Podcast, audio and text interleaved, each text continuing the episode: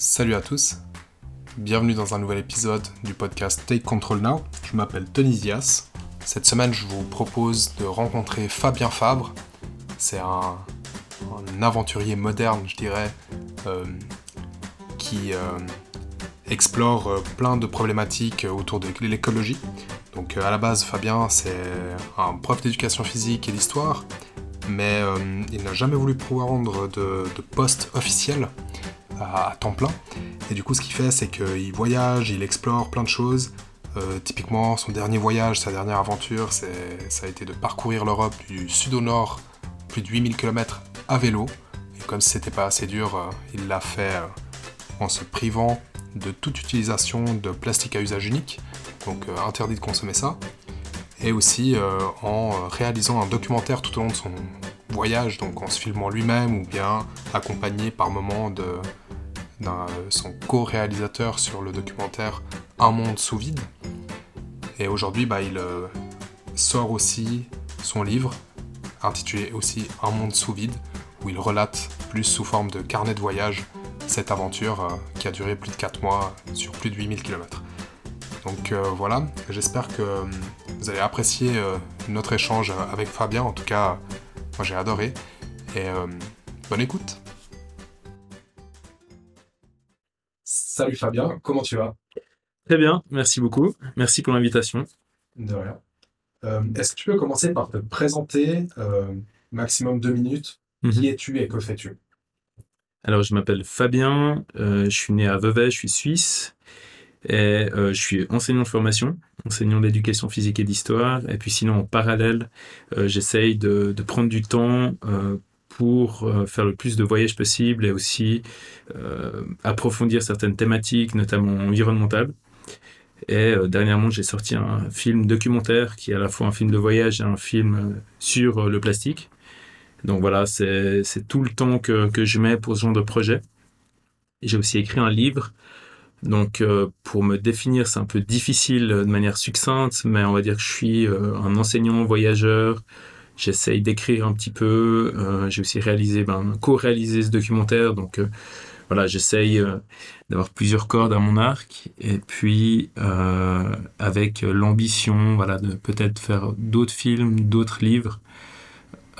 J'aime beaucoup l'enseignement, mais c'est vrai que j'aimerais bien développer toutes ces toutes ces idées un peu plus créatrices, on va dire, ou créatives. Et puis, ben aussi, sinon, je suis un grand fan de, de sport, donc je fais pas mal de sport. Euh, je fais de plus en plus de sport de montagne, de grimpe, euh, de randonnée, à ski, euh, marche à pied, vélo, etc. donc voilà. sinon, je m'intéresse aussi beaucoup aux questions environnementales et aussi aux questions politiques et, aussi à l'histoire parce que c'est aussi une de mes formations. Je suis aussi enseignant d'histoire. Donc voilà en, résumé. Top.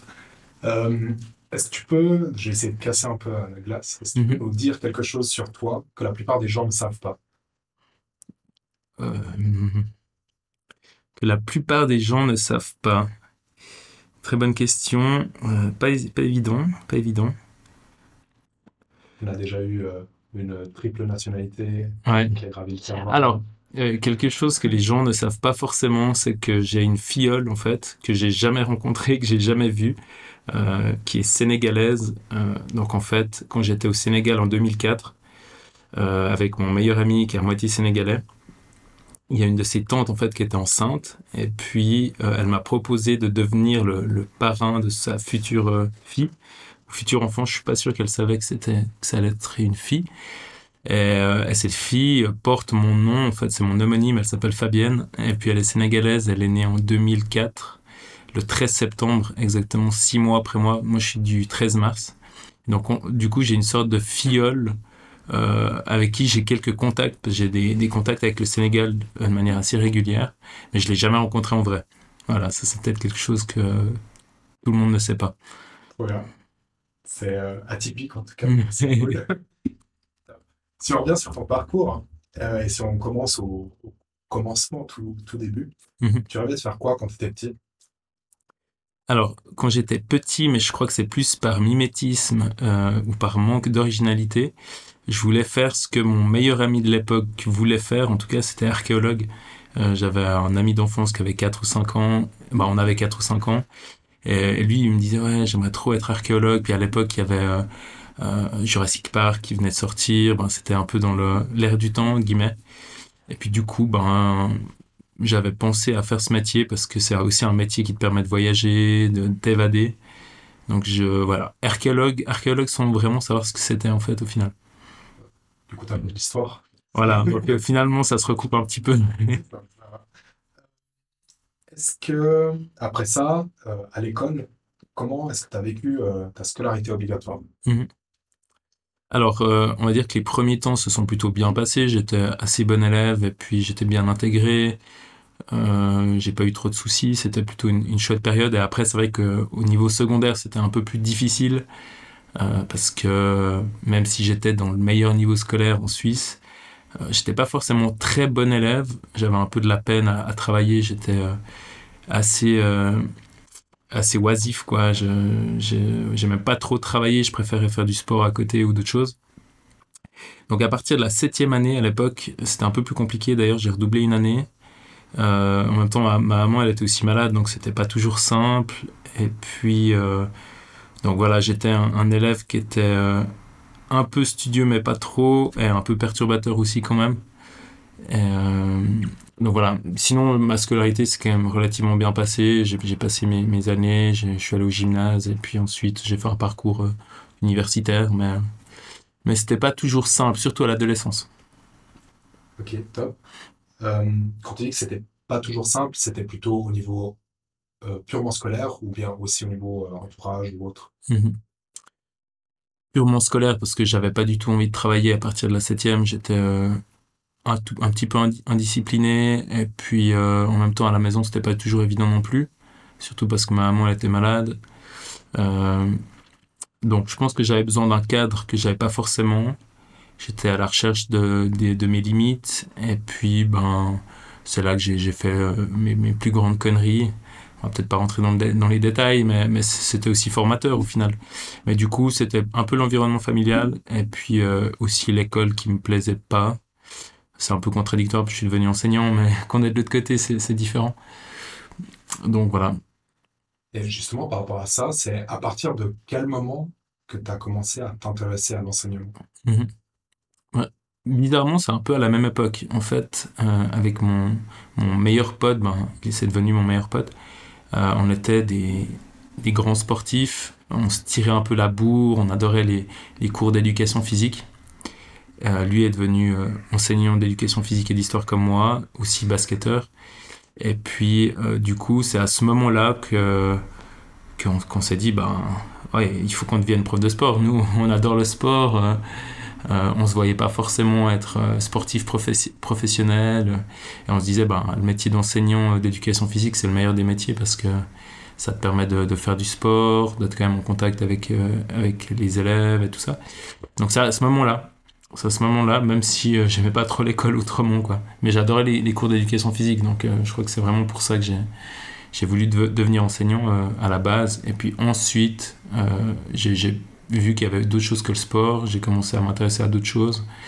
Et puis de fil en aiguille, euh, mes intérêts se sont un peu développés. Et puis c'est là que j'ai, commencé à m'intéresser à l'histoire. Et je me suis dit, ah bah, ça pourrait être intéressant d'être enseignant des, deux branches. Top. Euh, donc tu as fait euh, après ta carrière universitaire, où mhm. tu as, fait l'Uni, puis l'HEP. Euh, comment est-ce que... je sais qu'à côté de ça, tu as toujours eu des petites activités. Mhm. Comment est-ce que, à partir de quand tu peux dire que tu as vraiment démarré ton activité professionnelle? Et euh, par quel projet tu as commencé ou par quel euh, métier? Mhm. Alors j'ai fait plein de petits métiers, petits boulots d'étudiant. J'ai vraiment, euh, j'ai fait mille, mille jobs. Quoi. Un, un de mes premiers euh, jobs d'étudiant, c'était prof de snowboard. Donc c'était quand même lié à l'enseignement. Sinon, j'aidais aussi mon, papa qui était ferblantier couvreur, donc de temps en temps, je faisais aussi des, des, des, métier plus manuel. Euh, j'ai bossé à la patinoire, j'ai bossé dans un bar, j'ai fait un peu de pige, ça c'était plus tard euh, pour un site internet. Euh, ça c'est quand j'étais à l'Uni. J'ai fait un peu tous les métiers euh, imaginables. donc c'est surtout à partir de, l'Uni, quand je devais être un peu plus indépendant, prendre mon envol et puis être surtout indépendant financièrement que là j'ai commencé vraiment à, travailler et puis un des voilà le premier métier que j'ai fait c'était celui d'enseignant en tant que remplaçant et puis euh, puis en plus au final après la HEP c'est là que je suis devenu euh, un enseignant professionnel c'est là que j'ai fini ma formation et puis que j'étais diplômé mais euh, mais voilà je crois que l'enseignement ça a quand même été un peu un fil conducteur depuis le début euh, je suis devenu enseignant de, de snowboard, je crois que j'avais 14 ans, donc euh, tu vois, j'ai commencé quand même assez vite euh, à faire ça, quoi. Top. Et après la HEP, donc tu fais un de tes premiers grands voyages mm-hmm. où tu décides de, de, voyager déjà autrement que la plupart des gens. Est-ce que tu peux nous parler de, de cette. je pense que c'était pas la première expérience, mais peut-être la mm-hmm. première expérience autrement mm-hmm. en Amérique du Sud? Donc voilà, avant ça, j'avais un petit peu voyagé, mais jamais seul et au long cours. Euh, j'avais voyagé avec mon meilleur pote, comme je l'ai dit avant, euh, au Sénégal pendant un mois. Ça, c'était euh, en 2004. On avait 16 ans. quelques années plus tard, je suis allé au Burkina Faso aussi, avec tout un groupe de jeunes pendant trois semaines. Donc j'avais quand même un petit peu goûté au voyage, mais très peu de manière, de manière bah, sur le long terme.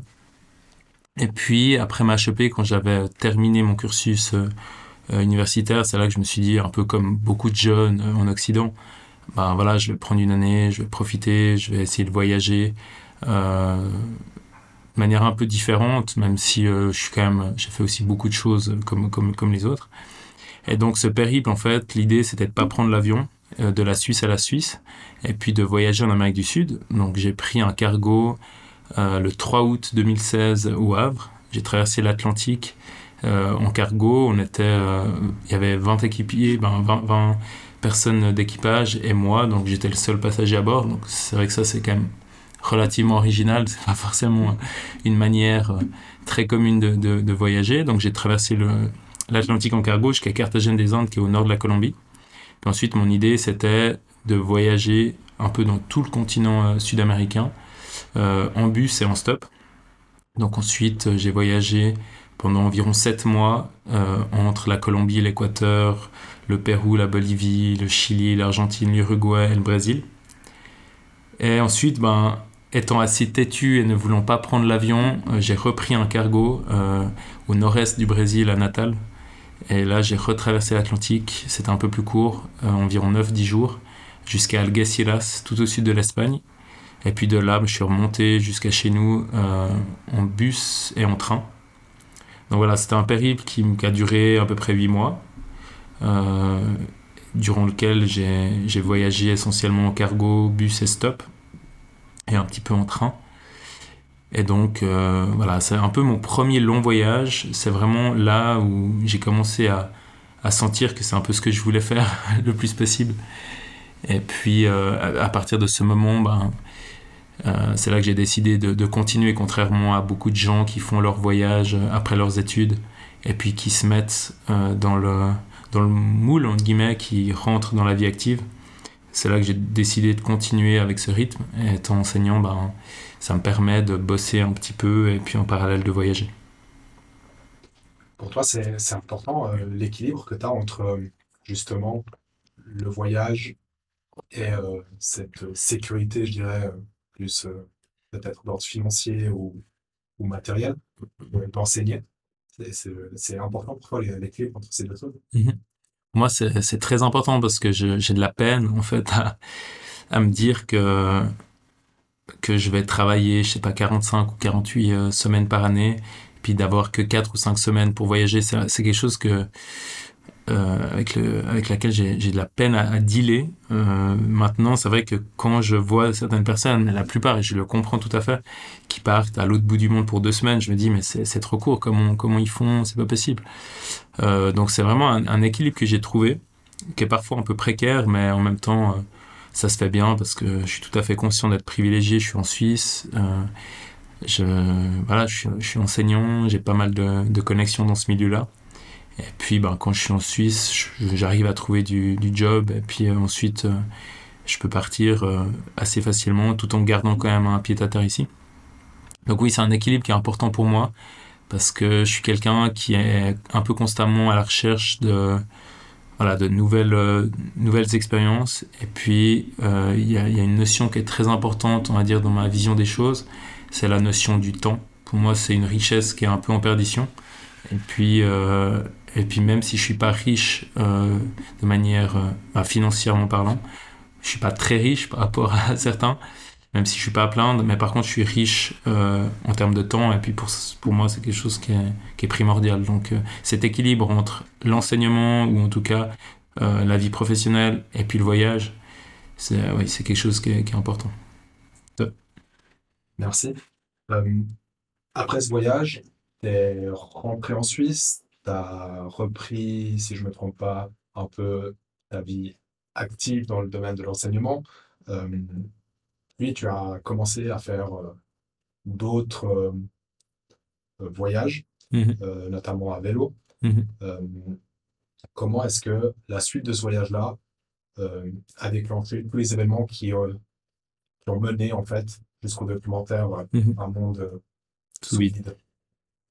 Si tu veux, quand j'étais en Amérique du Sud, euh, j'ai rencontré beaucoup de voyageurs et puis je me suis rendu compte qu'on était un peu tous à la recherche d'une forme d'exotisme, de liberté, euh, de dépaysement. Et puis je me suis rendu compte que on avait tendance à aller à l'autre bout bout du monde euh, pour être dans cette, euh, dans cette sorte d'extase, entre guillemets. Et, euh, et je me suis dit, mais en fait, pourquoi aller à l'autre bout du monde alors qu'en Europe, on a tellement de choses, tellement de paysages, tellement de, d'endroits divers et variés? Donc à mon retour, euh, c'est là que je me suis dit, bah, ça pourrait être intéressant de voyager de manière un peu plus locale et notamment à, vélo, parce que je me suis aussi rendu compte en étant en Amérique du Sud que quand on prend des bus, euh, surtout en tout cas les, transports euh, en commun, on est, on va dire, on est beaucoup moins libre en termes de mouvement. On est obligé un petit peu de suivre le flot, un peu de suivre la masse, on passe d'une ville à l'autre, mais on n'a pas cette liberté de mouvement euh, que procure euh, le vélo, la marche, ou bien euh, le cheval, ou même, euh, même la voiture ou la moto on n'a pas cette liberté de mouvement. Du coup, euh, à mon retour, je me suis dit, ben, je pourrais voyager différemment, euh, aimant bien le vélo, euh, étant donné que c'était mon moyen de transport quotidien avec les transports publics. Euh, c'est là que je me suis dit, bon, allez, euh, voyageons à vélo, et puis essayons de voyager de manière un peu plus locale. Euh, ça rentre aussi dans ta, dans ta démarche de ne pas prendre l'avion. Et c'est à ce moment-là que j'ai commencé à, à essayer d'explorer un petit peu l'Europe. Donc c'est vraiment dans cette idée de voyager de manière plus locale, de prendre aussi le temps, parce qu'avec le vélo, on peut vraiment s'arrêter où on veut, on est dans une forme de voyage qui est peut-être un peu plus humaine, on, on a un rapport au temps qui est différent, on peut s'arrêter où on veut. Et donc euh, à partir de 2017, là j'ai commencé à voyager à vélo. Top. Euh, donc tu as commencé par des trajets, je dirais, plus courts, plus euh, Mhm. accessibles à tout le monde, je dirais. Puis petit à petit, tu as augmenté les distances jusqu'à arriver à ton dernier gros projet, Un monde sous vide. C'est le nom du documentaire. Et je suis pas sûr du titre du livre, mais avec le livre associé. Et là, tu as traversé l'Europe du sud au nord, sur plus de 8000 km, si je ne me trompe pas. Mhm. Comment t'en es arrivé là? Alors, donc, euh, en 2017, j'ai commencé à voyager à vélo, puis un de mes premiers longs périples, il a duré environ un mois, donc ça reste assez petit euh, comparativement à certains voyages ou cyclo-voyageurs qui font des tours du monde. Mais mon premier voyage m'a mené dans les Balkans, je suis descendu jusqu'en Albanie à vélo, jusqu'à Durrës, et puis de là, je suis remonté en train. Et euh, c'est vrai que durant ce périple, j'ai pu me rendre compte à quel, point euh, on avait un environnement, on va dire, qui était relativement euh, souillé par les déchets. Hein, quand on est sur sa selle, on, on a cette double liberté, celle de voir le paysage, le sentir, le ressentir, d'être euh, vraiment de manière très, très concrète et proche des éléments qui nous entourent. Et puis, on a aussi cette liberté de, de réfléchir, de prendre le temps, de méditer, etc. Et puis du coup, ben, sur ma selle, j'étais se faire en Croatie. Euh, pa- parfois, je, je passais près de décharges à ciel ouvert. Et puis, euh, du coup, je me suis dit, ben, ça pourrait être intéressant de faire un projet qui allie le voyage, qui est une de mes passions, à euh, l'écologie, et puis notamment la, problématique des déchets et du plastique. Donc c'est vraiment à ce moment-là que j'ai commencé à penser à ça. En même temps, en parallèle, quand j'étais en Suisse, j'organisais des actions de nettoyage au bord du lac. Et donc, c'est de manière naturelle, je me suis dit, ben, faisons, euh, faisons ça, unif, essayons d'unir ces deux passions pour faire un projet là autour.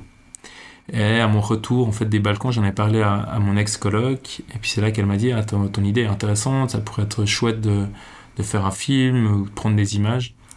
Et puis euh, par la suite, c'est là que, j'ai rencontré Hervé et avec qui j'ai décidé de faire, faire ce film. Sinon, bah, j'ai fait d'autres voyages, j'ai fait euh, deux trois voyages en Allemagne, aux Pays-Bas, en France. Mais c'est vrai que euh, mon premier long voyage à vélo, euh, c'est celui qu'on voit dans le film et dans le livre. C'est cette traversée de l'Europe à vélo d'un extrême à l'autre euh, qui a duré 4 euh, mois. Donc voilà, ça s'est fait de fil en aiguille, de rencontres, d'influences diverses. Et puis, et puis initialement, j'avais pas forcément pensé à faire un, film. Et puis ensuite, ben, en, en, rencontrant Hervé qui était à la recherche d'un projet pour un long métrage, c'est là qu'on s'est dit, ben, on, pourrait unir nos forces et puis, euh, puis essayer de faire quelque chose euh, qui pourrait toucher les gens et puis euh, permettre aussi au, grand public de voyager à travers, à travers ce périple. Ce projet, aujourd'hui que ça fait plus d'un an et demi, je crois que tu es rentré, mm-hmm. il représente quoi pour toi? Ouais, c'est une forme quand même d'accomplissement. Je, je, dois être honnête, je suis quand même assez fier de, de ce qu'on a pu faire. Euh, voilà, moi, c'est pas, pour moi, c'est pas, euh, je me considère pas comme Mike Horn ou autre, je suis pas un, explorateur, euh, quelqu'un qui, qui fait des choses totalement folles. Je pense que c'est accessible pour, pour le plus grand nombre de voyager à vélo.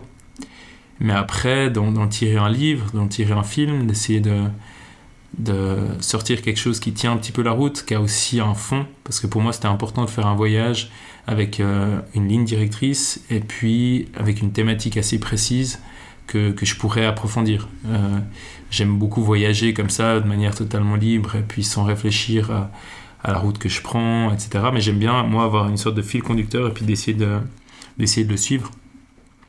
Donc j'en tire quand même pas mal de satisfaction parce que ben, au bout, on a, sorti un film, il a quand même fait quelques entrées dans, dans les salles de cinéma en Suisse romande, et puis ben, j'ai aussi sorti ce livre. Donc euh, c'est une forme d'accomplissement après ce, après ces 5 ans de voyage en gros. Et, euh, et de là, ben, j'aimerais, j'aimerais bien que ça continue et puis faire peut-être d'autres projets. Euh, c'est difficile de, de s'arrêter, c'est une sorte de drogue en fait. Tu vois, on est un peu. Euh, on est une sorte de, de, drogué comme ça du voyage, du. Ouais, du mouvement. Euh, je me suis mis sous, sous l'étoile du mouvement et puis euh, je suis pas sûr de, vouloir m'arrêter de sitôt. Après, je suis conscient que euh, on est aussi soumis à des contraintes, contraintes sanitaires en ce moment, ou aussi parce que bah voilà, on est en couple. J'aime aussi beaucoup la, vie en Suisse, mais je j'ai cette espèce de flamme qui me pousse à aller de l'avant, quoi, et puis euh, à, faire de nouveaux projets. Tu parles de ligne directrice. Euh, je sais que l'écologie, tout ce qui touche au plastique et au monde de demain euh, te touche particulièrement. C'est important pour toi. Mhm. Si on essaie d'approfondir cette partie-là, aujourd'hui, si je pose une question assez frontale, est-ce que tu es optimiste ou pessimiste par rapport à l'avenir ou au monde de demain par à l'écologie Je dirais que je suis ni optimiste ni pessimiste, j'essaie juste d'être réaliste. Et puis, euh, en étant réaliste, c'est vrai que le balancier me pousserait plus vers le pessimisme que l'optimisme. Euh, je pense qu'on est euh, en retard sur beaucoup de beaucoup d'enjeux, que ce soit climatique. si on parle du climat, c'est les gaz à effet de serre, c'est euh, l'acidification des océans, c'est la fonte des glaciers, etc. Mais après, on a aussi d'autres problématiques qui sont euh, liées à, à l'empreinte humaine sur, euh, sur la nature, sur la biodiversité. Et puis, sans parler de la problématique du plastique, du fait que il y en a, à l'heure actuelle, on en trouve partout. On en trouve dans la fosse des Mariannes, euh, dans les glaces euh, de l'Antarctique, euh, dans les glaciers, dans les Alpes, etc. Donc, c'est difficile d'être optimiste face au constat. Après, je pense qu'il y a une vraie prise de conscience depuis quelques années. Et donc, je pourrais dire qu'il y a une forme d'espoir. Il y a une forme d'espoir, mais je je pourrais pas te dire que je suis optimiste. ok, et si aujourd'hui euh, on te donnait euh, la possibilité de construire ton monde idéal, mhm. imaginons dans 50 ans, toi tu le verrais comment? Enfin, avec mhm. une, toujours en gardant du coup ce réalisme que, mhm. dont tu parles. Comment est-ce que toi tu imagines la meilleure façon possible d'être là dans 50 ans? Et comment est-ce qu'on fait cette transition? Euh, j'ai lu un livre l'année passée, c'est Ecotopia, ça s'appelle. Puis c'est justement un livre qui a été écrit dans les années, si je me trompe pas, 70, et qui parle d'une forme de monde un peu idéal dans les années 2000 ou 2020, je me souviens plus bien. Et puis du coup, ça sera un monde qui ressemble un peu à celui-là, même si je suis conscient que c'est assez utopique. Euh, d'ailleurs, c'est une forme d'utopie ou de dystopie, mais plutôt d'utopie. Mais mon monde idéal, ce serait un monde qui serait beaucoup plus euh, localisé, euh, qui nous permettrait de reprendre un peu la main sur, euh, sur le temps. Je pense qu'on est dans des sortes de, de, sociétés un petit peu épileptiques, où tout va extrêmement vite.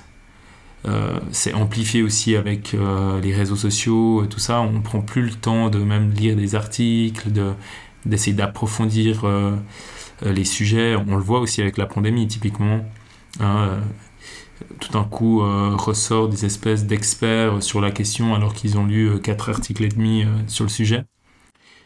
Alors qu'en parallèle, il y a des gens qui travaillent depuis 20 ans sur, sur le sujet, et puis qui l'approfondissent vraiment, et puis qui ont un vrai regard sur, sur ça. Donc moi j'aimerais bien qu'on finalement qu'on reprenne la main sur le temps, qu'on revienne dans des échelles qui sont un peu plus locales, ce qui ne veut pas dire que euh, on n'oserait plus de temps en temps voyager au-delà de nos frontières ou même euh, au-delà de l'Europe pour nous. Mais euh, pour moi, c'est important qu'on qu'on ralentisse, qu'on ralentisse de manière plus concrète. Ça veut dire quoi? Ça, voudrait dire de relocaliser un petit peu les industries parce que ça fait 30 ou 40 ans qu'on délocalise à tout va euh, notamment vers les pays asiatiques euh, comme la Chine. Et puis on voit les conséquences de ça. Euh, on a créé une société à flux tendu où sitôt qu'il y a un problème dans la machine, ça crée des pénuries et autres. Donc pour moi, voilà, le monde idéal serait un monde où on reprendrait un petit peu notre place d'humain, en guillemets. Là, on, est devenu des sortes de demi-dieux, on s'est tellement machinisé, on a tellement amplifié nos capacités qu'on a, euh, qu'on a tendance à oublier en fait que c'est pas normal, entre guillemets, à l'échelle de l'humanité. Euh, de... Petite euh, intrusion. Non, c'est pas normal, en tout cas, si on regarde à l'échelle de l'histoire humaine, de pouvoir se déplacer comme ça, de prendre un avion, de partir pour un week-end à Barcelone ou voir plus loin. C'est pas quelque chose qui est naturel, entre guillemets. Et puis, je pense que quoi qu'il arrive, de manière contrainte ou voulue, on va vers des formes de relocalisation et aussi de sobriété. Parce que, en fait, le monde dans lequel on est, c'est un monde euh, qui est totalement dépendant aux énergies euh, fossiles. C'est les énergies fossiles qui nous, permettent ça. C'est le charbon, c'est le pétrole, c'est le gaz. Mais ces énergies ne sont pas euh, infinies. Et puis, on voit qu'on est en train de passer un petit peu les, les pics de ces énergies.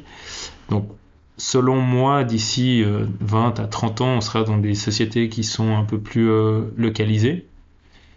On pourra se permettre quand même de voyager de temps en temps, mais plus, euh, plus comme ces 10 dernières années. Je pense que le voyage à tout va en avion 15 fois par année, c'est quelque chose qui sera plus possible, à part peut-être pour une minorité d'ultra riches. donc voilà, moi je souhaite de revenir sur faire des formes de, de société plus, euh, plus humaines, gros. Est-ce que dans le ralentissement que tu mentionnes plusieurs fois, euh, est-ce que c'est aussi un ralentissement de, de la consommation en général? Euh, Oui, je pense que il faut pas euh, confondre consommation et hyperconsommation. C'est comme par exemple la fast fashion, tu vois. En fait, là on est dans des sociétés, ou en tout cas jusqu'au Covid, euh, on était dans des sociétés de l'hyper, de l'hyperconsommation, de, de, du voyage euh, ultra rapide, etc. Moi je suis pas contre la consommation en soi, mais je suis contre l'hyperconsommation.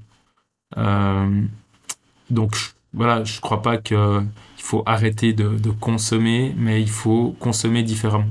Je crois qu'il faut être plus dans la qualité que dans la quantité. En fait, c'est un peu ça que je défends. Donc voilà, euh, de manière pratique, c'est revenir euh, vers des formes, euh, vers des manières de se nourrir qui sont beaucoup plus locales, beaucoup plus éthiques, dans lesquelles on, sait d'où viennent nos produits, etc. Je pense qu'on peut aussi développer des, économies qui sont plus circulaires. Là, on est dans une forme d'extractivisme à tout va, et puis bah, il y a des, alternatives, des alternatives qui se mettent en place, mais c'est vrai que hein, jusqu'à maintenant, on était un peu dans l'idée que bah, on produisait, on consommait, puis on jetait.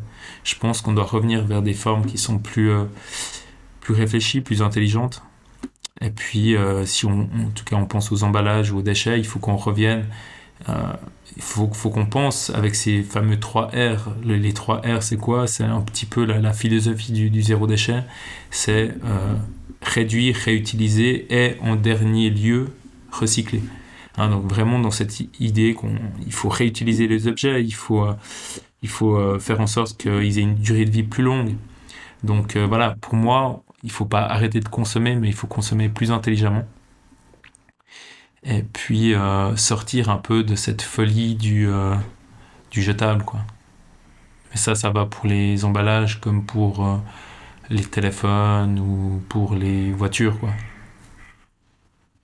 Et je ne sais pas si c'est simple pour toi si je te pose la, une question dans le style. -hmm. Est-ce que au quotidien, du coup, pour arriver à ça, est-ce qu'il y a une petite liste d'actions -hmm. qu'on peut facilement mettre en place? -hmm Typiquement, moi, si je prends mon exemple, j'ai beaucoup réfléchi à la question et euh, en devenant indépendant, bah, je me suis, par exemple, euh, beaucoup plus intéressé à mon budget financier, ce qui est normal, c'est une conséquence. Mmh. Et du coup, automatiquement, bah, euh, ça m'a permis de réaliser euh, plein de dépenses inutiles que je faisais, ou quelques-unes, mmh. et de les réduire.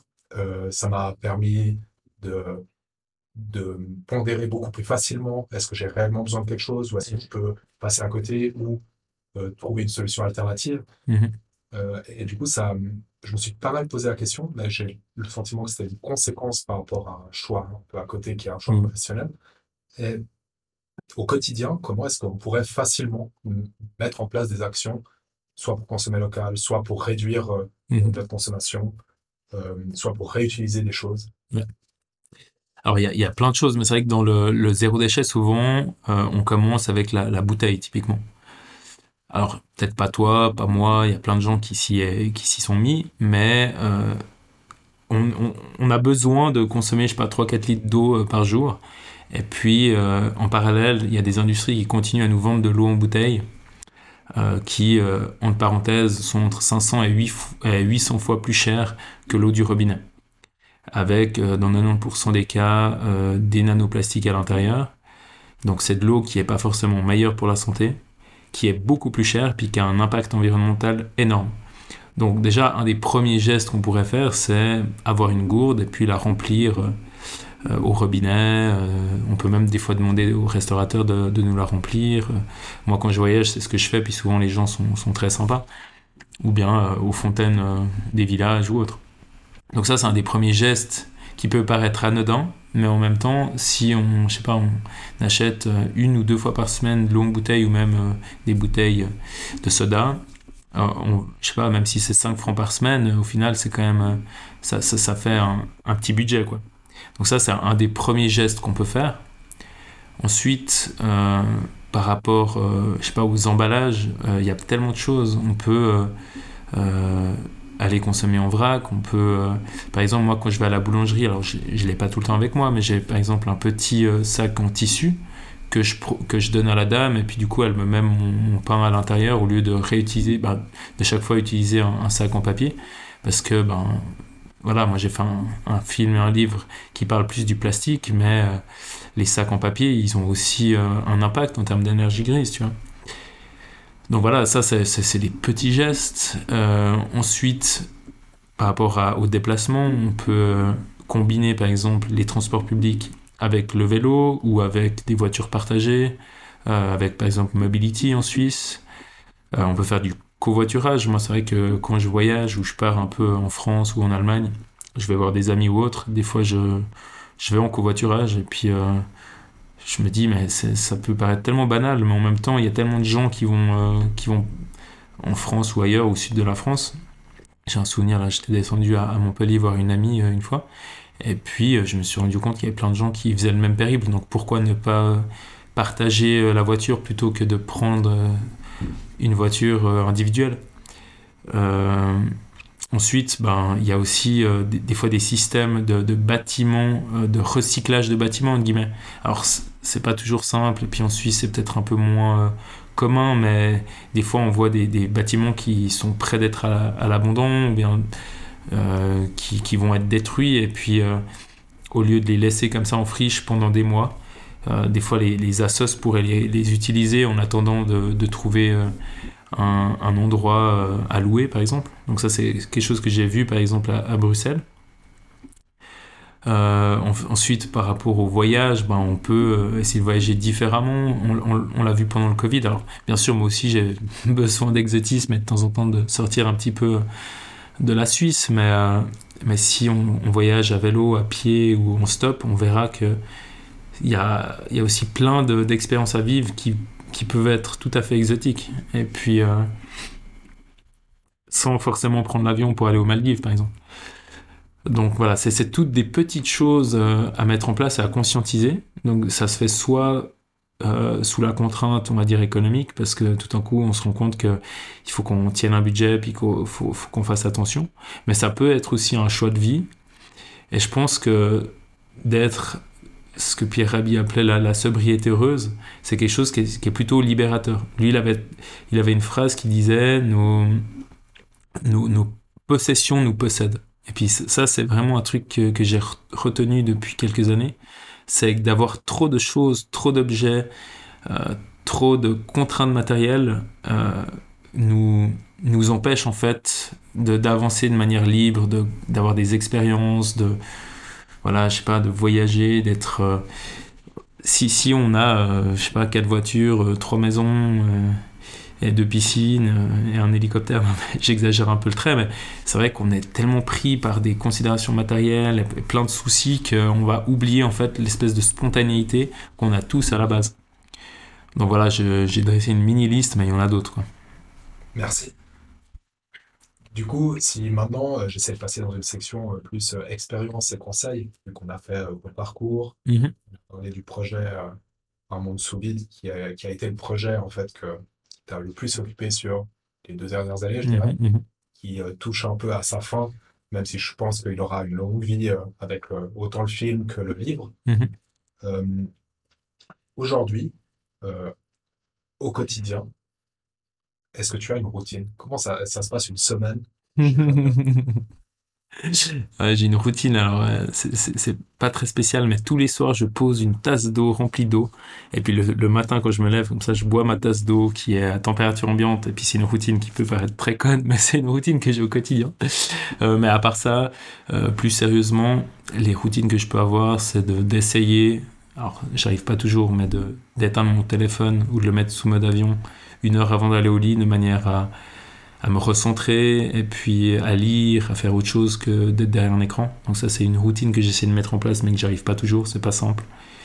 Euh, je suis aussi euh, hyper connecté, euh, ou très connecté. après, ben, c'est vrai que j'ai une vie qui n'est pas très routinière dans le sens où de temps en temps je travaille, de temps en temps j'enseigne, ensuite j'ai un moment de creux, et puis durant ces périodes, ben, En tout cas, en ce moment, je présente mon film de temps en temps dans les écoles. Euh, je fais un peu de promotion pour mon livre. Là, je vais bientôt livrer mon livre à vélo dans le canton de Vaud. Sinon, bah, j'essaye de prendre du temps pour euh, faire du sport. Je vais un peu grimper. Euh, je fais un peu de randonnée. Là, en ce moment, c'est un peu plus difficile pour le vélo, mais ça va bientôt se substituer avec, avec la saison, saison de ski qui commence. J'essaie de prendre du temps pour lire aussi. Donc, j'ai pas une vie qui est très réglée. J'ai une vie qui est à la fois un peu casanière et un peu euh, aventurière, entre guillemets. Euh, j'essaye de, voilà, de partir euh, camper quand je peux. J'essaye d'être un peu quand même dehors. Maintenant, j'habite assez proche de la montagne, donc ça me permet d'être plus facilement au grand air. Mais ouais, c'est mes petites routines, c'est vraiment par rapport à cette cette déconnexion le soir. Et puis, euh, sinon, j'essaie de manger euh, aux heures régulières et puis de manger euh, de manière assez saine, mais j'aime bien me faire plaisir aussi. Donc voilà. Merci. par rapport à, à, toute ton expérience que tu as accumulée au long des dernières années, au niveau du voyage, au niveau de l'enseignement et autres, est-ce que tu as eu des difficultés particulières qui ont marqué ou à un moment donné, tu as dit là, c'est dur? Pendant le voyage ou bien pendant le ou dans ma vie euh, en général? En général. Euh, alors oui, des, des, difficultés pendant le voyage, il y en a, euh, comme dans la vie de tous les jours. Là, durant le, mon dernier grand voyage à vélo, c'était surtout en Norvège. Quand, pendant dix jours, j'ai eu une pluie continuelle. Et ça, c'est vrai que c'était assez difficile, surtout moralement, alors physiquement aussi, parce que j'avais froid. C'était durant l'été 2019 à ce moment-là, en fait, en Europe centrale, c'était la canicule. Mais là où j'étais en Norvège, euh, c'était plutôt le grand froid. Il faisait entre 4 et 10 degrés. Et il faisait que de pleuvoir. Donc ça, c'était quand même assez difficile, surtout quand on dort, dort sous sa tente ou bien dans des abris de fortune. Donc ça, c'était une étape qui était assez, assez difficile quand même de, mon voyage. Euh, ensuite, dans la vie de tous les jours, euh, franchement, j'ai pas trop à me plaindre, quoi bah, le, truc, c'est qu'avec mon rythme de vie, des fois, tout d'un coup, j'ai plus de job. Euh, typiquement, euh, au début du Covid, quand les écoles euh, ont fermé, tout d'un coup, je me suis retrouvé sans salaire et sans travail. Donc après, il faut réussir à, à, dealer avec ça, mais j'avais réussi quand même à mettre passablement d'argent de côté avant, donc voilà, ça c'était pas pas trop compliqué au final. Puis ça m'a permis aussi d'écrire mon livre, donc c'était plutôt un mal pour un bien. Euh, je suis plutôt chanceux globalement, donc là j'ai pas j'ai pas eu trop de, grandes difficultés ces dernières années. Euh, à part, bah, j'ai perdu ma maman euh, en 2020, donc ça c'était une étape très difficile, mais c'est quelque chose qui arrive à tout le monde, donc voilà, ça c'est. Mais sinon, dans la vie quotidienne, non, j'ai pas pas trop de difficultés, je suis assez chanceux. Quand, quand tu parles, par exemple, de, de ton expérience assez dure en Norvège, mhm. est-ce que tu penses que, est-ce à un moment donné, tu t'es dit, là, c'est vraiment dur de l'abandonner, ou, bien, pourquoi tu l'as pas fait? Mhm. Pourquoi tu as continué jusqu'au bout? Mhm, Je me suis jamais dit que j'allais abandonner, mais parfois, je me disais, franchement, tu pourrais prendre plus de temps, tu pourrais, euh, je sais pas, euh, louer euh, une chambre d'hôtel, tu pourrais te donner un peu plus de confort. Alors ça m'arrivait hein, de temps en temps, euh, je m'arrêtais dans un camping et puis je louais une sorte de petit cabanon ou des choses comme ça. Euh, donc voilà, des fois je me disais, ben, tu pourrais te permettre euh, de, t'offrir des, petites parenthèses au chaud, en mitouflé sous une couette et tout ça. Après j'avais aussi une sorte de, timing quand même un petit peu à, tenir parce que je devais être de retour en Suisse en août. Euh, donc, euh, donc voilà, mais je me suis jamais dit euh, je vais abandonner parce que moi, quoi qu'il arrive, j'essaye toujours de relativiser et de me dire t'es es, vraiment chanceux. C'est ce que tu fais, tu l'as choisi, tu voyages, ok, des fois c'est difficile, mais c'est toi qui l'as décidé.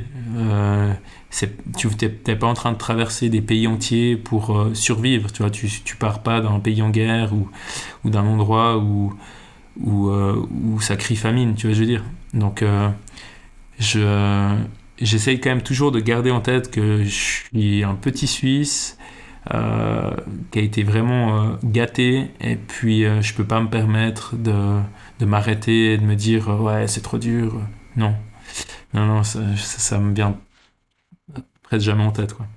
Du coup est-ce que ces difficultés t'ont quand même tu relativises comme tu dis beaucoup mmh t'ont beaucoup apporté? Oui, clairement, non, ces, ces difficultés, elles te, elles te forgent quand même, elles te forgent un caractère.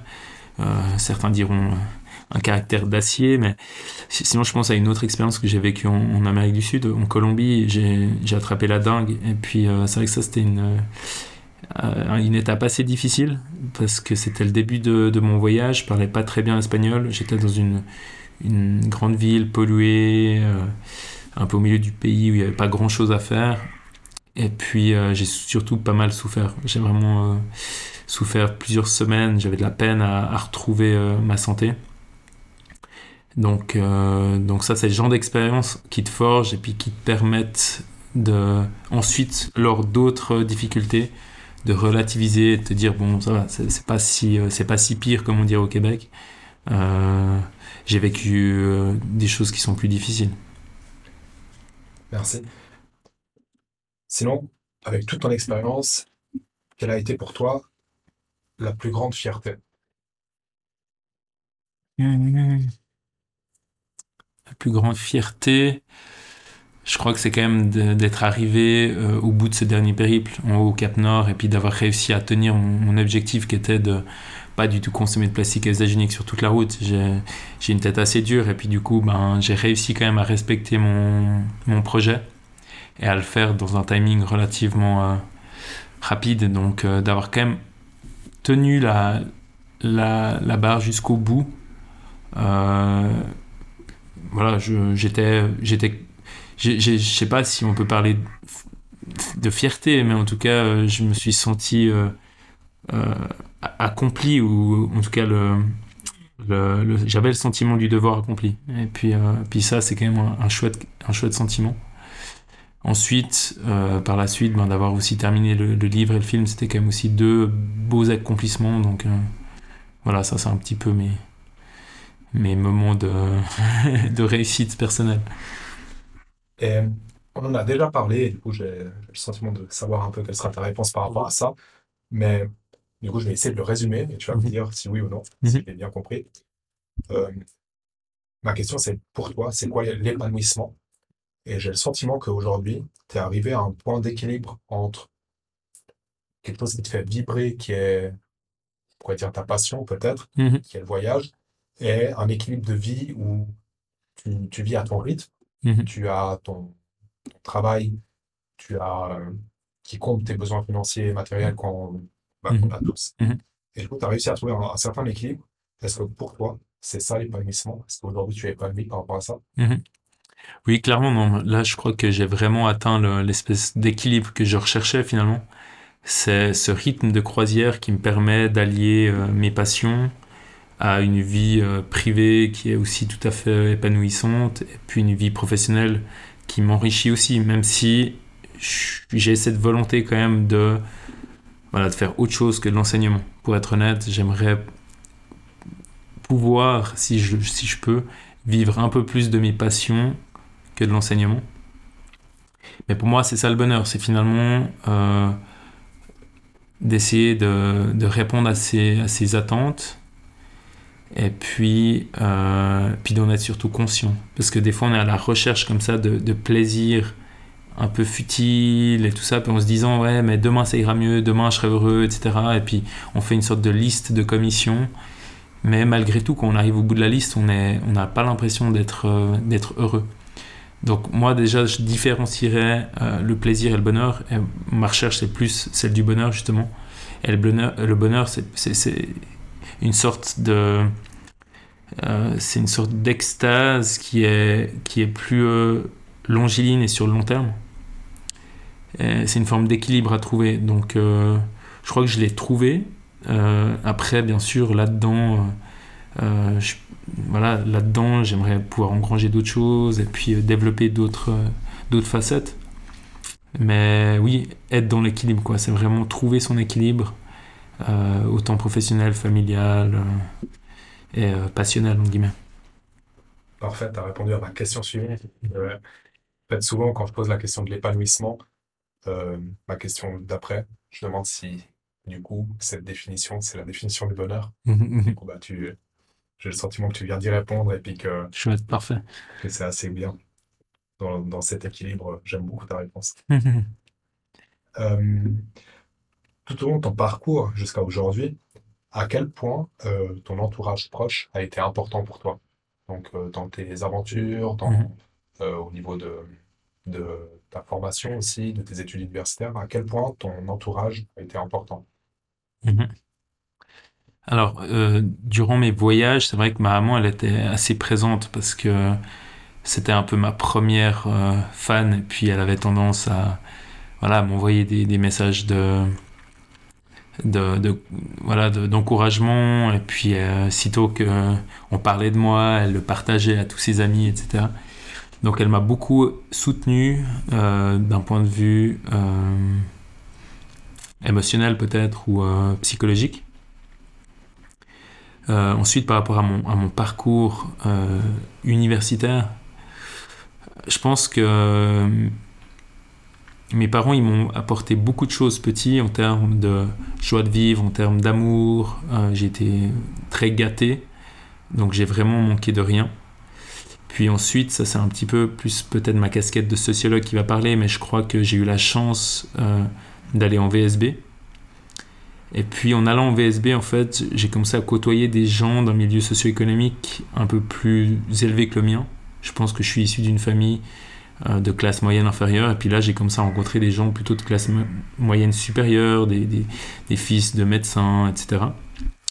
Et puis, grâce à eux, grâce à cette, ce qu'on appelle la socialisation secondaire euh, en termes sociologiques, j'ai pu accéder à tout un corpus de valeurs auxquelles j'aurais peut-être pas pu accéder en tant que petit euh, garçon d'une petite famille euh, si tu veux.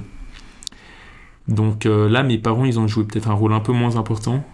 C'est plus mes amis finalement qui m'ont ouvert les portes de tout un univers que je ne connaissais pas qu'on commençait à me parler, ben, je sais pas, de voyage, de, littérature, euh, de, culture, de, euh, de, je sais pas, de cinéma, etc. Et puis, ben, grâce à eux, grâce à mes pères, PAIRS, j'ai pu m'enrichir et grandir. Et c'est là, ben, c'est grâce à eux finalement, ou en tout cas de manière indirecte, et aussi mes enseignants, que j'ai pu accéder euh, à cette, à cette ce plaisir, par exemple, d'écrire, de, réfléchir sur le monde. Euh, je pense, par exemple, à un enseignant que, que j'ai eu euh, à l'école euh, en secondaire à Vevey, qui nous faisait écouter du Brassens, lire du, du Ramu, écouter du Prévert et tout ça. Puis à l'époque, on se disait, ouais, il nous saoule, etc. Mais en fait, rétrospectivement, je me dis qu'il nous a beaucoup apporté parce qu'il nous a ouvert sur des mondes qui étaient peut-être inaccessibles pour nous. Donc voilà, pour moi, c'est vraiment euh, une espèce de euh, entrelac euh, de relations familiales, amicales, de relations élèves-enseignants, et puis aussi culturelles, parce que voilà, je suis né en Suisse, et puis on a la chance d'avoir des télévisions qui, sont, qui font quand même du travail de plutôt bonne qualité, et puis tu as accès à des documentaires ou des reportages. voilà, c'est toutes ces choses qui font que tu deviens ce que tu es. Et puis, j'ai peut-être aussi oublié le monde du sport, parce que voilà, euh, le fait d'avoir fait aussi du sport euh, à relativement bon niveau, et puis d'être dans pris dans des groupes avec des interactions euh, diverses et variées, fait que bah, tu te développes et puis tu as accès à, tout ça, quoi, à, à des cultures différentes qui t'enrichissent. Merci. Maintenant, si avec tout ce que tu sais, toute l'expérience que tu as accumulée, si tu pouvais te donner un conseil à ton toi-même quand tu avais 20 ans, tu lui dirais quoi? Alors, euh, si je pouvais donner un conseil à moi quand j'avais 20 ans, ce serait euh, essaye de, de t'enrichir euh, de toutes les expériences, bonnes comme mauvaises, viennent à toi, en faisant en sorte quand même de garder une certaine éthique, mais enrichis, enrichis-toi, vis, euh, découvre, euh, rencontre. Ça, c'est vraiment, je pense, des choses qui sont, qui sont primordiales. C'est comme ça qu'on. Ça, ça revient un petit peu à ce que je disais avant, mais c'est comme ça qu'on qu'on euh, développe des, compétences. mais essaye aussi de garder un regard critique sur le monde, sur, sur la, voilà, les, les, les, rencontres que tu fais. Essaye de, de prendre du recul et pas non plus euh, croire à tout ce qu'on te dit. Quoi. Donc ça voilà, enrichis-toi, mais en gardant une forme de regard critique. Top. Et à l'inverse, dans 10 ans, tu seras où et tu feras quoi? Alors dans 10 ans, euh, j'espère être euh, en Suisse toujours, parce que c'est quand même je pense que c'est important d'avoir des racines et puis euh, je, suis, je suis tellement bien dans ce pays, j'aime ce pays. Donc j'espère être en Suisse, j'espère être euh, toujours aux côtés de ma copine. Euh, et puis j'espère surtout avoir grandi en termes artistiques, en guillemets.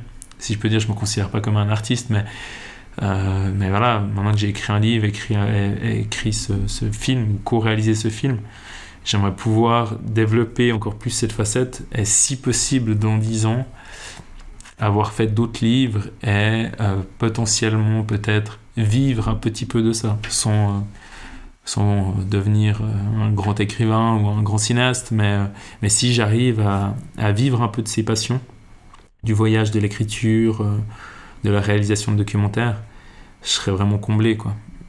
je le suis déjà hein, maintenant, mais si, si j'arrive vraiment à faire de ces passions une forme de, une forme de, de profession, euh, ouais, je serais, je serais très heureux. Plein de belles choses qui nous attendent du coup. Exactement, on en reparlera. Avec tout ça, est-ce que au fil de, de, ton parcours, tu as eu des, tu as côtoyé, ou bien est-ce que tu as eu des personnes inspirantes autour de toi que tu connais ou non, parce que des fois, euh, on est inspiré par euh, mhm. des personnes célèbres, et du coup, euh, voilà. Est-ce que tu as eu des personnes inspirantes autour de toi qui t'ont particulièrement marqué? Alors, autour de moi, il bah, y, a, y, a des, y, a, des amis déjà qui, qui t'inspirent, de par leur, leur manière de voir les choses, de par leur éthique. Donc moi, j'ai deux, trois amis comme ça en tête qui m'ont beaucoup influencé je vais pas forcément dire les noms, mais c'est vrai qu'ils m'ont influencé euh, un peu comme je le disais avant, euh, sur le... ils m'ont permis justement de m'ouvrir à des, à des choses, à des mondes, à des univers. Donc euh, je pense que les, relations amicales sont vraiment primordiales. Ensuite j'ai aussi des, ben, mes, mes, copines, mais les, quelques copines que j'ai eues, elles m'ont aussi pas mal influencé, pas mal aidé à grandir. Après, il y a, y a, deux, trois rencontres fortuites peut-être, euh, des gens que tu rencontres en soirée. Euh, euh, je sais pas, par exemple, euh, par exemple Marc, Kelly, tu vois, typiquement, on a travaillé avec lui, euh, musicien, chanteur, qui, vient du coin, mais qui est originaire de Manchester.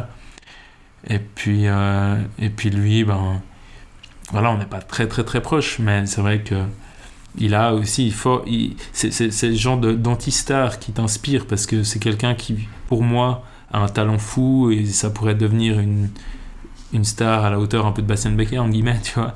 Mais en même temps, il, est, il a une éthique qui est tellement ancrée, il est, il est vegan, euh, il, est, il vit euh, dans une petite maisonnette et puis il a, il a pas trop envie d'être sous les, sous les projecteurs.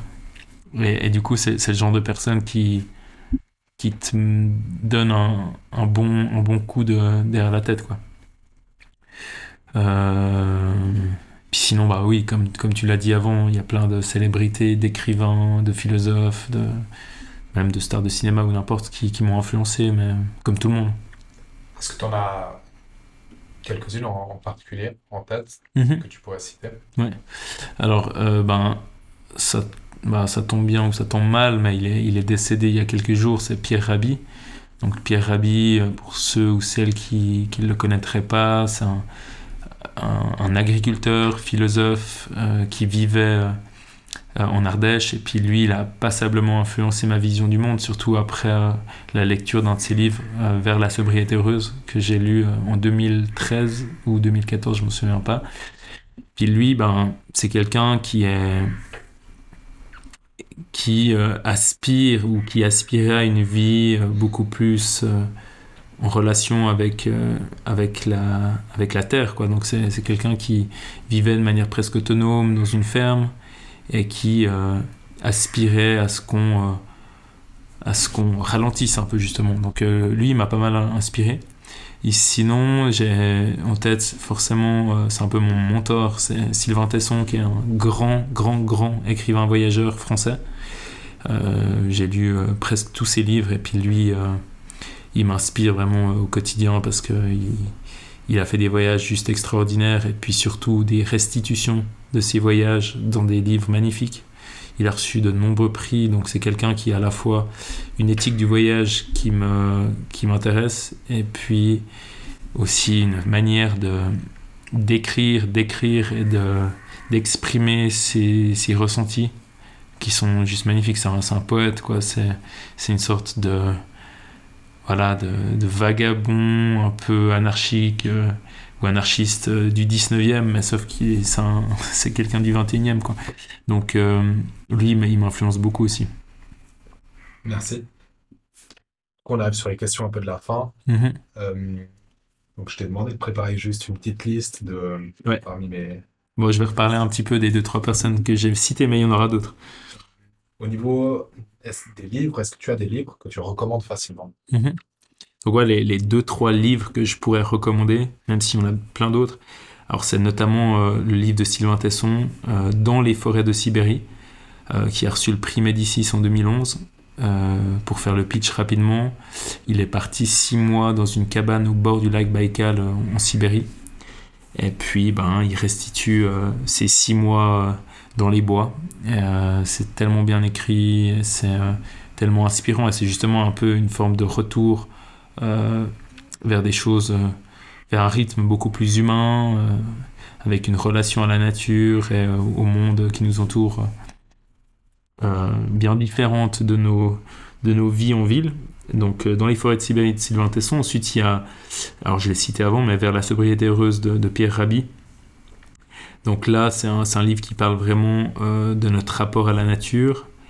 Euh, et aussi, on va dire, au fait que nos sociétés ont, rendu la, prédation, euh, surtout la prédation économique, au rang un peu de, science. Donc, euh, euh, lui, il parle justement du, retour à des choses qui sont plus, simples. Retour à la terre, retour à des rythmes plus, plus humains.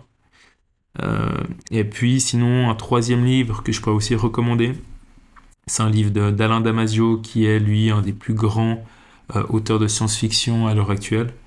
Et c'est un de ses derniers livres qu'il a sorti, je crois, en 2019. C'est Les Furtifs, et là, c'est sur.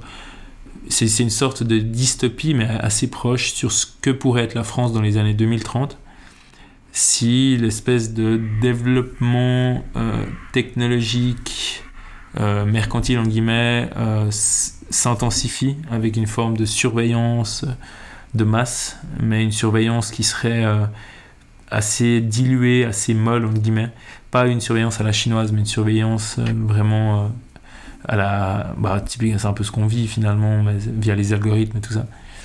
Et puis, du coup, bah, c'est un livre qui est aussi très intéressant. Puis lui, il a une écriture qui est assez magique, entre guillemets. Il utilise beaucoup de néologismes. Et puis, c'est quelqu'un aussi qui est très inspirant. Donc, Les Furtifs d'Alain Damasio. C'est un peu les trois livres que je pourrais conseiller, même s'il y en a plein d'autres. Merci. Euh, au niveau des films ou documentaires, Mhm. est-ce que tu as aussi des choses que tu recommandes? Donc pour les documentaires, alors, moi j'en ai aussi euh, bouffé pas mal euh, depuis euh, pas mal d'années, mais ben, un, un grand classique qu'on retrouve d'ailleurs sur YouTube, qui est gratuit, c'est le film de Yann Arthus Bertrand Home. Donc là, c'est que des images vues du ciel. Et puis, l'idée, c'est un peu de montrer les conséquences de l'activité humaine sur la Terre.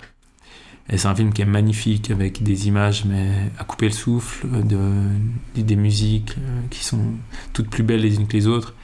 Donc voilà, ça c'est un film documentaire qui est assez marquant, qui est sorti je crois en 2009 et qu'on retrouve sur YouTube. Et puis sinon dans les fictions, alors moi je suis aussi très film de fiction et j'adore j'adore en regarder. Et puis un des grands classiques que j'aime beaucoup c'est Shining de Kubrick.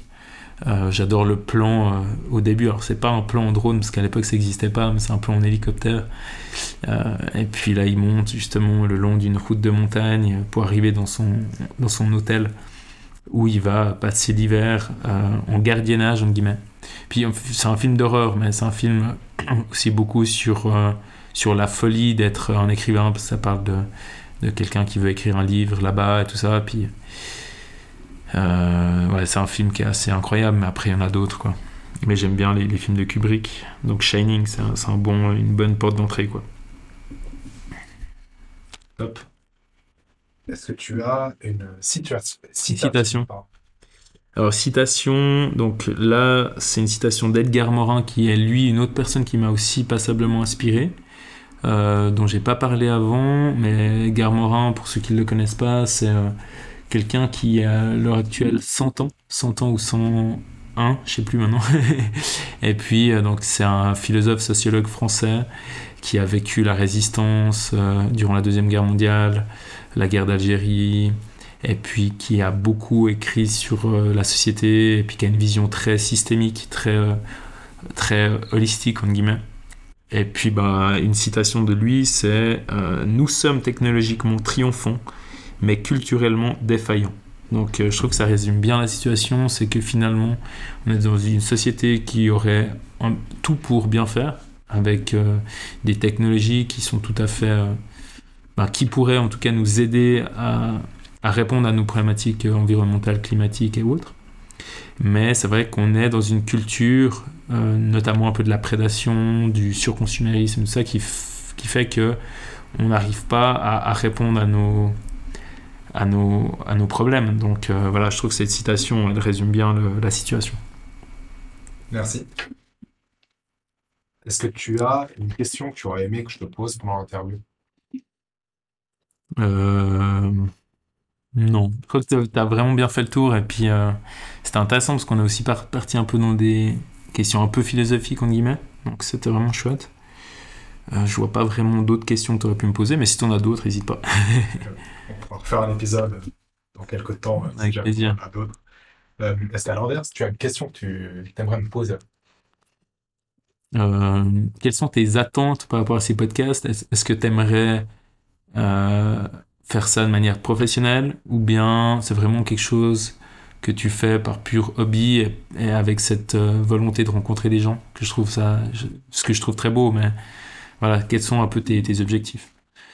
Alors aujourd'hui j'en ai aucun d'objectif euh, professionnel avec euh, le podcast euh, parce que parce que c'est pas mon métier à la base déjà et parce que j'ai j'ai le sentiment que le modèle économique derrière il est ils sont très très complexes soit mhm. il faut une très très grande audience mhm. quelque chose qui ne m'intéresse pas particulièrement soit il faut des partenaires c'est un peu les deux possibilités de de pouvoir un peu vendre ton, contenu. Mhm. Au niveau des partenaires, ça pourrait être intéressant de rencontrer des gens pour, euh, bah, typiquement, là, on enregistre souvent dans le même lieu. Bah, pourquoi pas un jour euh, que ça devienne un partenariat euh, ou pour des choses qui me tiennent à cœur, peut-être en parler pour faire la promotion de ça. Mais du coup, c'est toujours lié un peu à l'audience. Et je suis pas convaincu que c'est quelque chose qui m'intéresse. Par contre, bah, par rapport aux rencontres, là, ça, ça fait je crois que tu es le septième ou huitième invité. Mhm. Euh, il y a des gens que je connaissais déjà, dont tu fais partie. On a mhm. fait du sport pendant longtemps ensemble. Mhm. Euh, il y a des gens que je connaissais pas du tout, qui ont été des rencontres incroyables aussi euh, pendant une heure et demie de parler de choses souvent très profondes avec des gens que je connais pas, que j'ai rencontrés le jour de l'enregistrement. Et, et, juste pour ces expériences-là, bah, j'ai envie de continuer. Parce que ça m'apporte beaucoup en termes personnels, en termes professionnels aussi. Je peux poser des questions euh, sur des gens qui sont un tout petit peu plus avancés que moi, ou même des gens qui ont échoué, Mhm. et essayer de comprendre pourquoi, et puis s'ils sont ouverts à en discuter. Et après, il y a aussi toutes les rencontres que j'ai pu faire, mais qui ne finissent pas dans un épisode, Mhm. parce que les gens soit ne veulent pas, soit n'ont pas le temps, euh, soit ne s'estiment pas euh, Légitime. légitimes pour parler, alors que n'importe qui qui, euh, qui, pour moi, a un parcours de vie qui n'est pas celui que tu as mentionné. Par exemple, tu as dit, bah, j'ai fait euh, l'HEP et après, bah, j'aurais pu rentrer dans le moule. Et en fait, se rentrer dans le moule et rester dans le moule tout au long de, de sa vie, bah, c'est quelque chose qui ne m'intéresse pas. Mhm. Et dès que tu sors de ça, bah, moi, je veux bien passer euh, une heure ou deux ou plus avec, Mhm. euh, avec toi pour bah, discuter de pourquoi tu as décidé de ne pas faire comme tout le monde ou comme on te dit depuis tout petit, Mhm. ah, fais ça. Et, et- et c'est le sentiment que j'ai eu, moi, en quittant euh, mon ancien employeur, où justement, j'ai, fait tout un parcours où, à- au bout d'un moment, je me posais même plus de questions. C'était un parcours que je continuais Mhm. jusqu'au moment où je suis rentré dans un moule. Et quand je m'y suis senti à l'étroit, bah, j'ai préféré partir. Et c'est là où moi, j'ai pu commencer à faire des choses qui euh, sortent peut-être un petit peu de, du parcours standard. Et c'est ça qui m'intéresse, c'est de rencontrer les gens, d'échanger avec eux, de, de voir un peu leur parcours parce que c'est inspirant. Je pense que s'il y a des gens qui écoutent, qui sont dans ce moule, bah, ça peut les motiver à juste se poser des questions. Mhm. S'il y a une seule personne qui se dit, euh, qui se pose des questions et qui, en fait, après, euh, par des actions, par des rencontres, par euh, plein de choses, peut grandir, bah, c'est tout gagné, tu vois. Mhm. Moi, ça me fait grandir, ça peut peut-être faire grandir les autres. Donc, c'est un peu tout- toutes ces choses.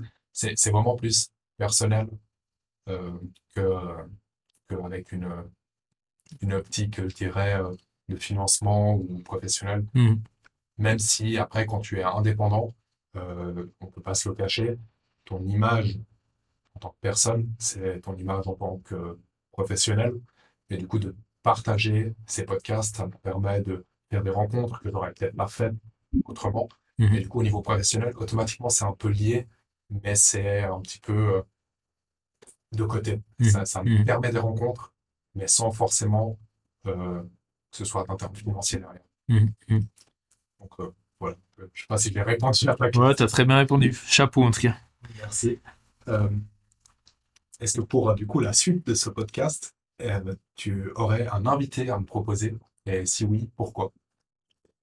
Alors oui, j'ai un invité à te proposer. Donc, euh, je te propose d'inviter Hervé Pfister, qui est euh, mon ami avec qui j'ai fait le film, qui est, euh, selon moi, une personne aussi très intéressante. C'est quelqu'un qui est aussi à son compte, qui travaille un peu en freelance aussi, qui travaille sur des documentaires ou des, ou je sais pas, des vidéos ou des moyens métrages dont il n'est pas le directeur ou le, chef. Et puis c'est avec lui que j'ai fait ce, ce film, Un monde sous vide. Donc euh, je pense que c'est une personnalité qui est assez intéressante parce qu'il aime bien aussi sortir un petit peu, euh, bah, prendre des chemins de traverse et pas forcément suivre euh, une ligne bien droite, toute tracée. Donc, alors je n'en ai pas parlé, mais je pense qu'il serait assez intéressant d'échanger, assez intéressé d'échanger avec toi. Top. Merci. Pour terminer, aujourd'hui, ton projet Un monde sous vide, en plus du documentaire, c'est devenu un livre. Mhm. Il, euh, je sais pas s'il est déjà sorti à l'heure actuelle. Alors, il est déjà sorti, bah, il, il est en train de sortir, euh, on peut le commander euh, sur différentes plateformes, on peut le commander à Payot, mais on peut le commander aussi, alors bientôt, pas encore, mais à la FNAC. Euh, en France, on peut le commander sur des sites comme Cultura ou Décitre. Euh, donc euh, voilà, c'est un film, un film, pardon, un livre qui est en train de sortir, et puis que j'essaye aussi de livrer à vélo dans le canton de Vaud. Donc j'ai euh, une centaine de livres chez moi que, que, je, vais, que je vais livrer. J'ai déjà à peu près 100 précommandes, donc j'en ai redemandé à mon éditeur. Euh, donc voilà, oui, il est sorti. Top. Est-ce que par rapport à ce projet-là, tu as un message à, à faire passer? Euh, ben, ceux qui auraient vu le film ou ceux qui seraient intéressés par ce voyage, je crois que c'est, ça peut être une bonne porte d'entrée justement de me lire avant de voir le film. Euh, ou vice versa. Euh, forcément, j'apporte beaucoup plus de choses que dans le film. J'ouvre beaucoup plus de thématiques. C'est beaucoup plus euh, introspectif.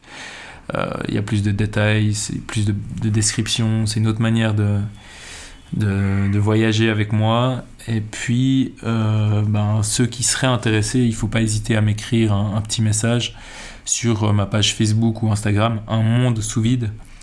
Euh, je crois que c'est Un Monde Sous Vide le film. Vous mettez Un, Monde Sous Vide, vous allez trouver. Je mettrai les liens.